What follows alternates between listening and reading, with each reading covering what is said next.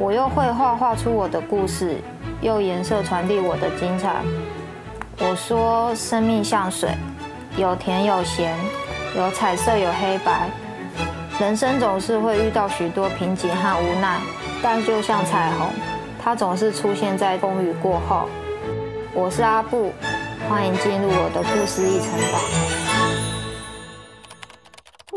九三病房，儿童重症病房，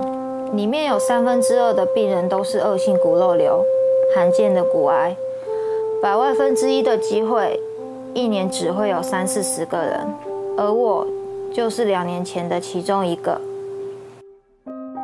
在之前的时候，我看过很多人，也看过很多病人，因为我的我带我是个带兵官，我到医院去看那病人。他回来的时候，我发现到第一趟回来的时候是他腿痛，我就说啊，直接去看嘛。我也没有很注意到他。因为那时候，嗯，我要我要准备研究所，所以就是可能比较少回来，然后看他就是 FB，他可能会 po 一些动态啊，就他就说很痛，就是脚很痛。这张这张检查其实是那时候在高雄，我做好了的前面的这些治疗，医生他那时候不是那么有把握，然后那那时候觉得自己很幸运，因为之前自己的国中老师他的。之前三三年前，他有一位学生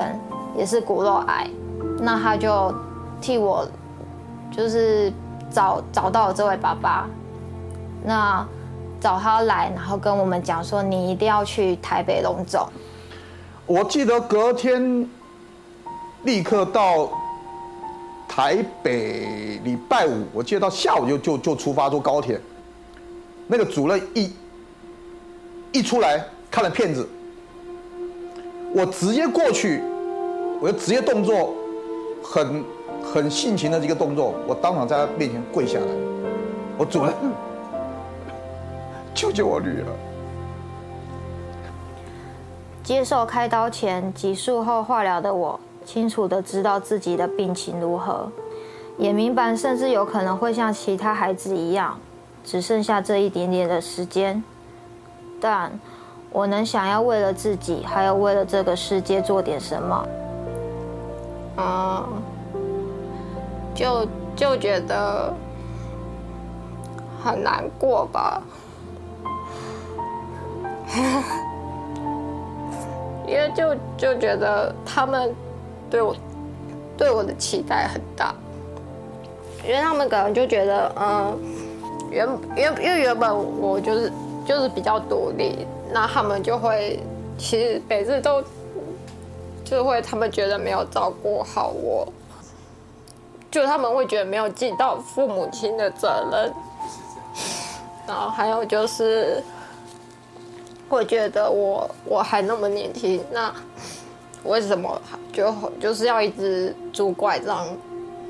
去行走，然后变那么不方便？那然后。但是我，但是其实我觉得，嗯，虽然生病，可是却让，却让我们有更多时间可以在一起。